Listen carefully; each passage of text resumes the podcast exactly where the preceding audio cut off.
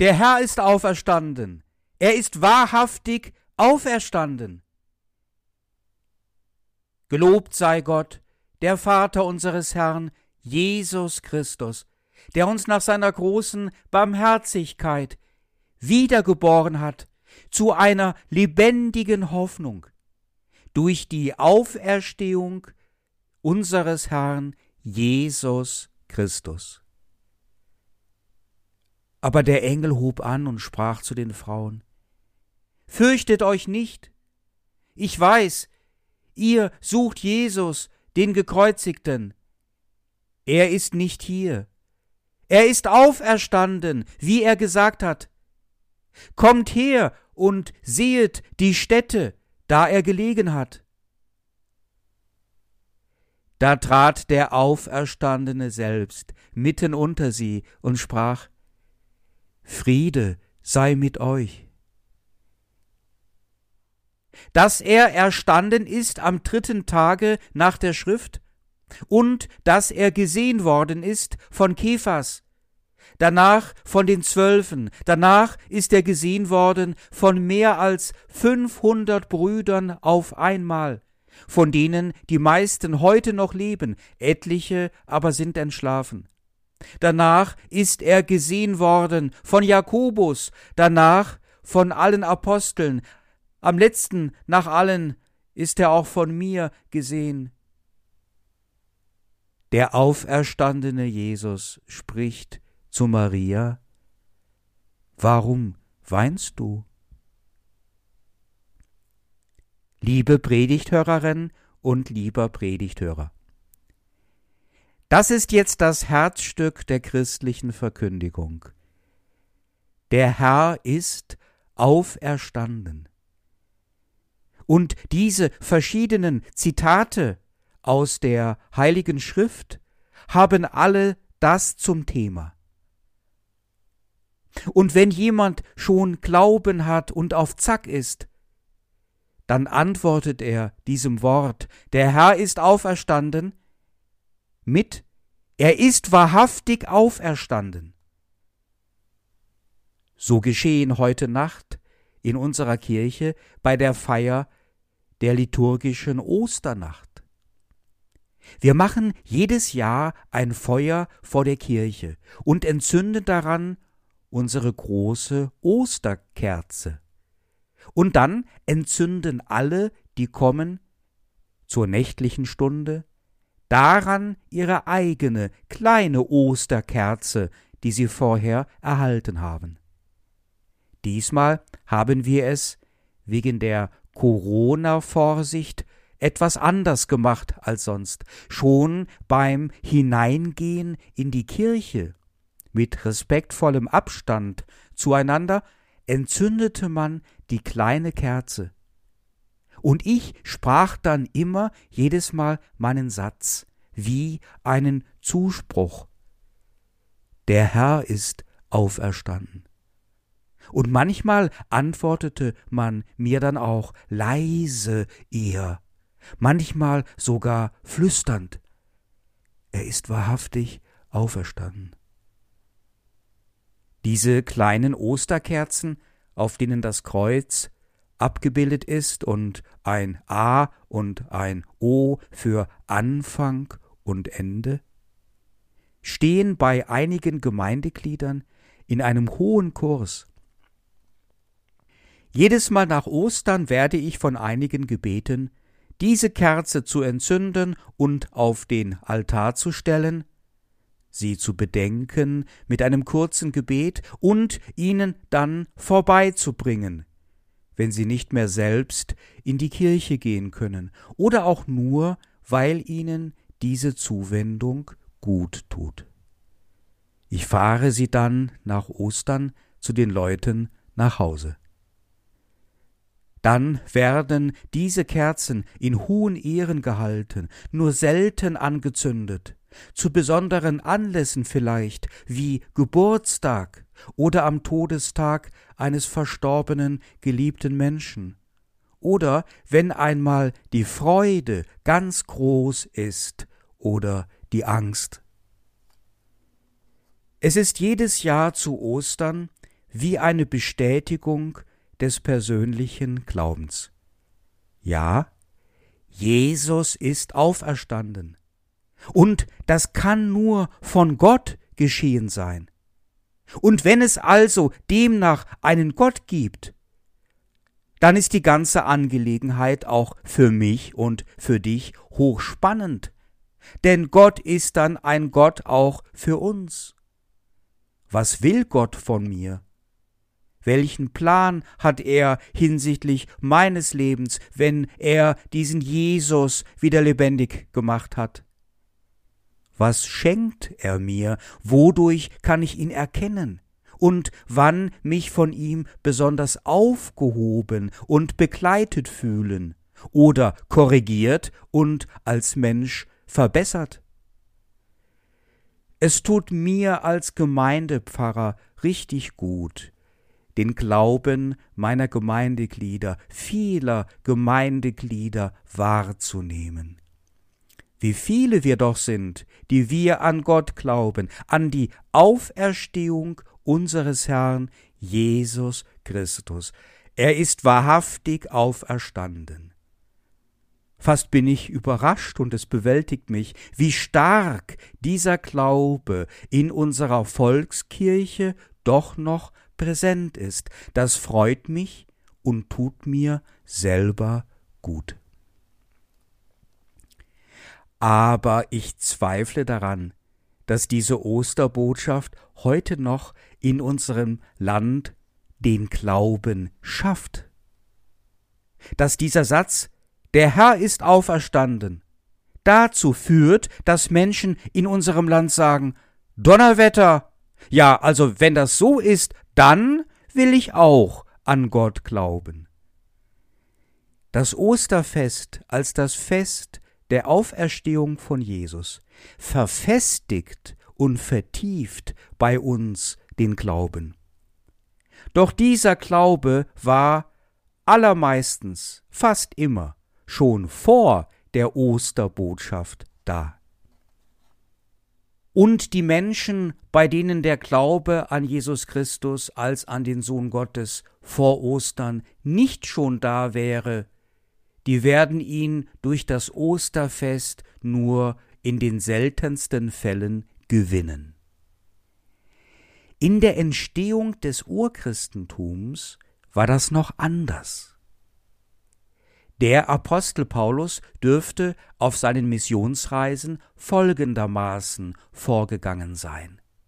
Er hat die Orte und Zeiten der Gottesdienste in den Ländern und Städten aufgesucht, die jüdischen Synagogen und griechischen Tempel, die Privatversammlungen und Volksfeste der Leute. Und da stellte er sich, vermutlich nach den gottesdienstlichen Handlungen, hin und predigte von Jesus, erzählte von seinem Leben, was er von Petrus und anderen über Jesus gehört hatte, um recht bald ziemlich unverblümt auf den Tod und die Auferstehung von Jesus zu sprechen zu kommen. Er wird sich selbst dabei auch als ein Zeuge der Auferstehung benannt haben, mit gewiss sehr persönlichen Worten gesagt haben, was seit diesem Erlebnis mit der Auferstehung von Jesus im Leben des Paulus alles anders und besser geworden ist. Das hat sicherlich viele der Zuhörenden beeindruckt und man kam ins Gespräch, wollte mehr erfahren, wollte eigene Fragen stellen, wollte sich anrühren lassen, wollte beginnen mit dem christlichen Glauben, wollte wissen, was als Christ zu tun ist, wollte sich schließlich auch taufen lassen.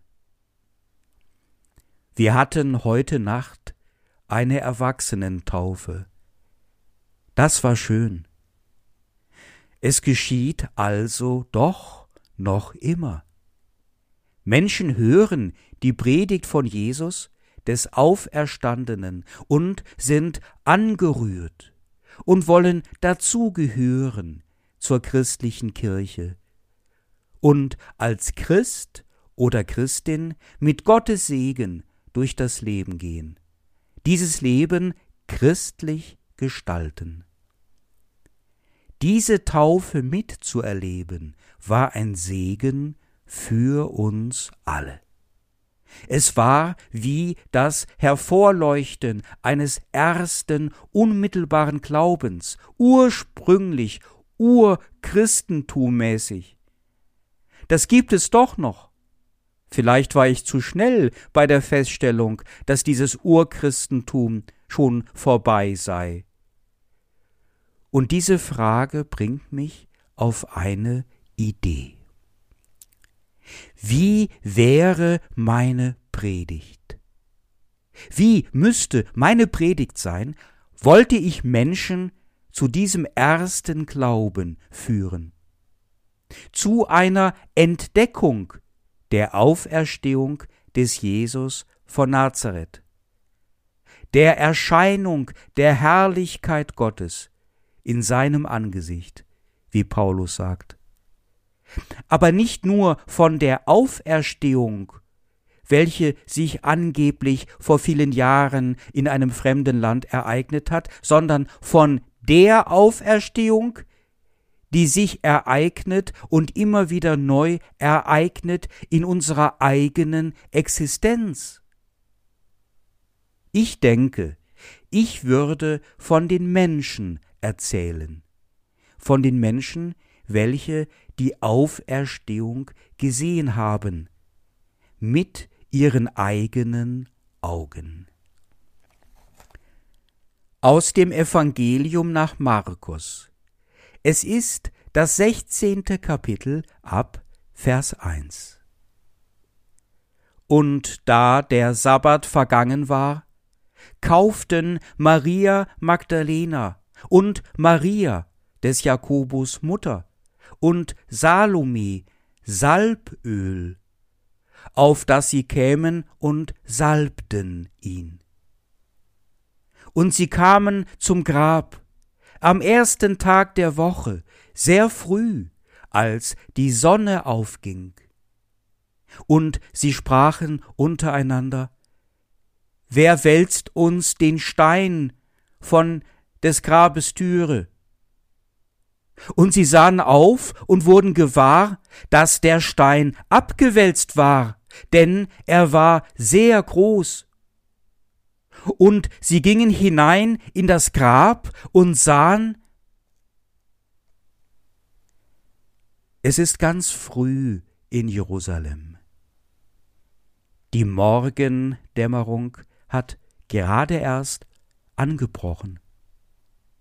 Die kleinen Lehmhäuser stehen in ihren Gassen, als ob sie noch nicht ausgeschlafen hätten.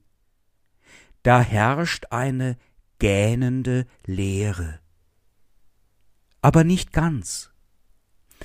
Frauen sind da unterwegs.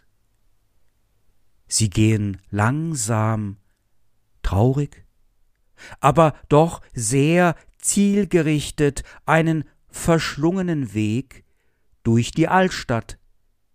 Sie kennen ihr Ziel genau. Da hat eine etwas in ihren Händen, ganz vorsichtig hält sie es, vor sich in beiden Händen. Es ist ein Gefäß, worin sich ein kostbares Salböl befindet. Sie wollen ihn noch einmal salben, den Leichnam von Jesus, so wie es Brauch war bei den Liebenden, die ihre Geliebten noch einmal sehen wollten, noch einmal berühren wollten, die nicht loslassen können. An Jesus können sie es nicht loslassen. Maria, eine Freundin von Jesus, und Maria, die Mutter des Jakobus. Im Matthäusevangelium ist Salome nicht dabei, die hat vielleicht nur geholfen, das Salböl zu erwerben. Sehr teuer war das. Doch für Jesus ist nichts zu teuer. Sie gehen da ganz langsam Seite an Seite durch die Gassen, und man merkt es ihnen an, wie wichtig es ist, dass keine alleine ist. Sie freuen sich darauf, ihn noch einmal zu sehen, freuen sich auf ihre Tränen, die sie gemeinsam bei ihm weinen werden. Und der Stein, der große, schwere Stein, den die Römer unbedingt davor schieben mussten zwischen sich und Jesus, der ist egal, der blöde Stein. Irgendwie wird der weggehen, der Stein, irgendwie. Das ist eigentlich völlig wirklichkeitsfremd, was die Frauen da machen. Der Stein kann sich doch nicht in Luft auflösen. Was treibt euch dennoch an, wenn nicht das, was euch zuversichtlich macht und stark, eure Liebe und Treue, und dass ihr damit nicht alleine seid. Genau jetzt, in diesem Moment, da die Frauen ihren traurigen und doch festen Schritt durch die Gassen von Jerusalem lenken, Seite an Seite, beginnt es bereits in diesem Moment. Das große Wunder. Ostern. Am Horizont erscheint ein Lichtstreif. Mit der aufgehenden Sonne, geht dieser mit auf, das Licht der Auferstehung ihres Herrn Jesus Christus. Das ist wie eine wechselseitige Bewegung. Die Frauen bewegen sich hin zu Jesus und Jesus rührt sich im Grab. Da gibt es eine menschliche Seite von Ostern. Durch diese menschliche Seite werden wir angeregt, mitzugehen mit den beiden Marias und mit Salome, falls sie doch dabei war, mitzugehen und selbst zu werden zu den Zeugen und Zeuginnen der Auferstehung von Jesus Christus, dem Tun Gottes. Aber, und das ist eine Entdeckung des Tuns Gottes, es geschieht ja, nicht irgendwo, irgendwann, sondern hier und jetzt in unserer eigenen Existenz. Wir sehen ihn wirklich. Diese menschliche Seite von Ostern leuchtet auf in dreierlei Farben. Die erste Farbe ist rot wie die Liebe. Es ist eine ganz liebevolle Treue. Dort, wo Menschen liebevoll unterwegs sind und an der Liebe festhalten und an der Treue und der Geduld. Ihre Liebe erdulden, dort kommt man der Entdeckung von Ostern ganz nah. So stark wie der Tod ist die Liebe, sagt das Alte Testament. Das Neue Testament verbessert. Stärker als Tod ist die Liebe. Wer als Liebender, als Liebende unterwegs ist, geht geradewegs in die Richtung auf die Auferstehung zu welche dann eine gemeinsame Auferstehung ist, die Auferstehung der Liebenden. Und das zeigen uns die Frauen auch. Keineswegs geht es dabei immer nur um Männlein und Weiblein. In der Ehe zwischen zwei Menschen, ja, vielleicht auch, aber keineswegs nicht nur.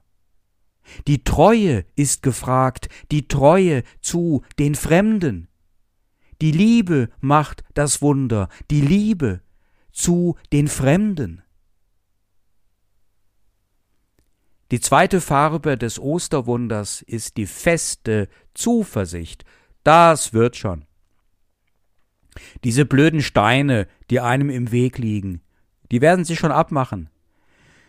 Die hauen wir um wie die Kegeln beim Bowlingspielen. Weiß noch nicht wie, aber irgendwie. Das wird schon. Du wirst schon sehen. Wir geben wenigstens nicht auf. Wir schauen nicht weg. Wir trotzen den sogenannten Umständen, unter denen man sich werfen soll, von denen man sich unterkriegen lassen soll. Nein, wir haben Hoffnung, eine lebendige Hoffnung, wenn es sein muss, auch gegen jede Vernunft. Da, wo wir lieben, ist noch immer ein Weg. Und da ist eine so große Kraft, keine Ahnung, wo die herkommt.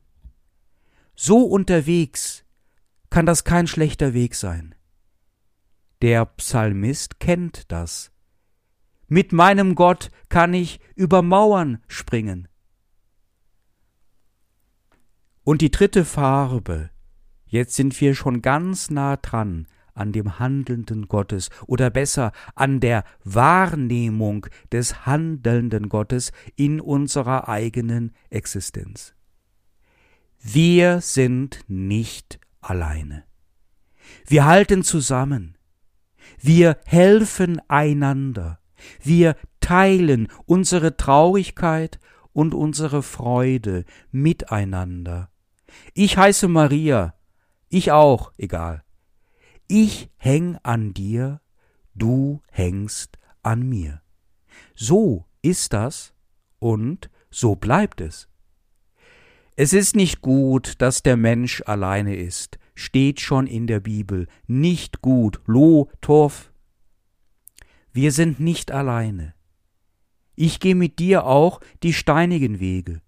Gut, dass du da bist für mich. Du brauchst gar nicht viel zu machen und zu tun. Sei nur bitte da für mich. Und wenn sie auch dazugehören will, zu den Liebenden und zu den Hoffenden und zu denen, die sich nicht zufrieden geben mit der Ungerechtigkeit und mit all den Steinen, auf die man stoßen kann, die sie einem in den Weg legen, dann soll sie oder er eben auch dazugehören. Solidarität ist mehr als ein Wort aus der kommunistischen Ideologie. Solidarität mit den Leidenden und Unterdrückten dieser Welt führt hinein in die Wahrnehmung des handelnden Gottes. Wären die Frauen nicht losgegangen, losgegangen mit ihrer Treue, mit ihrer Ignoranz gegenüber den schweren Brocken, losgegangen mit ihrer Liebe, die auch nicht aufhört im Tod, gemeinsam losgegangen in ihrer gegenseitigen Fürsorge und Begleitung, ihrer Solidarität. Jesus wäre womöglich dennoch auferstanden aber kein Mensch hätte was davon gemerkt. Ostern ist losgehen. Richtig durchstarten. Was machen? Was reißen? Weil wir es jetzt wissen, wirklich wissen. Nichts, gar nichts denn selbst der Tod nicht und dieses Coronavirus schon gar nicht, sowieso nicht, kann uns scheiden von der Liebe Gottes, die in Jesus Christus erschienen ist, unserem Herrn. Komm, lass uns gehen. Und der Frieden Gottes, welcher höher ist als alle menschliche Vernunft, er bewahrt unsere Herzen und Sinne in Jesus Christus. Amen.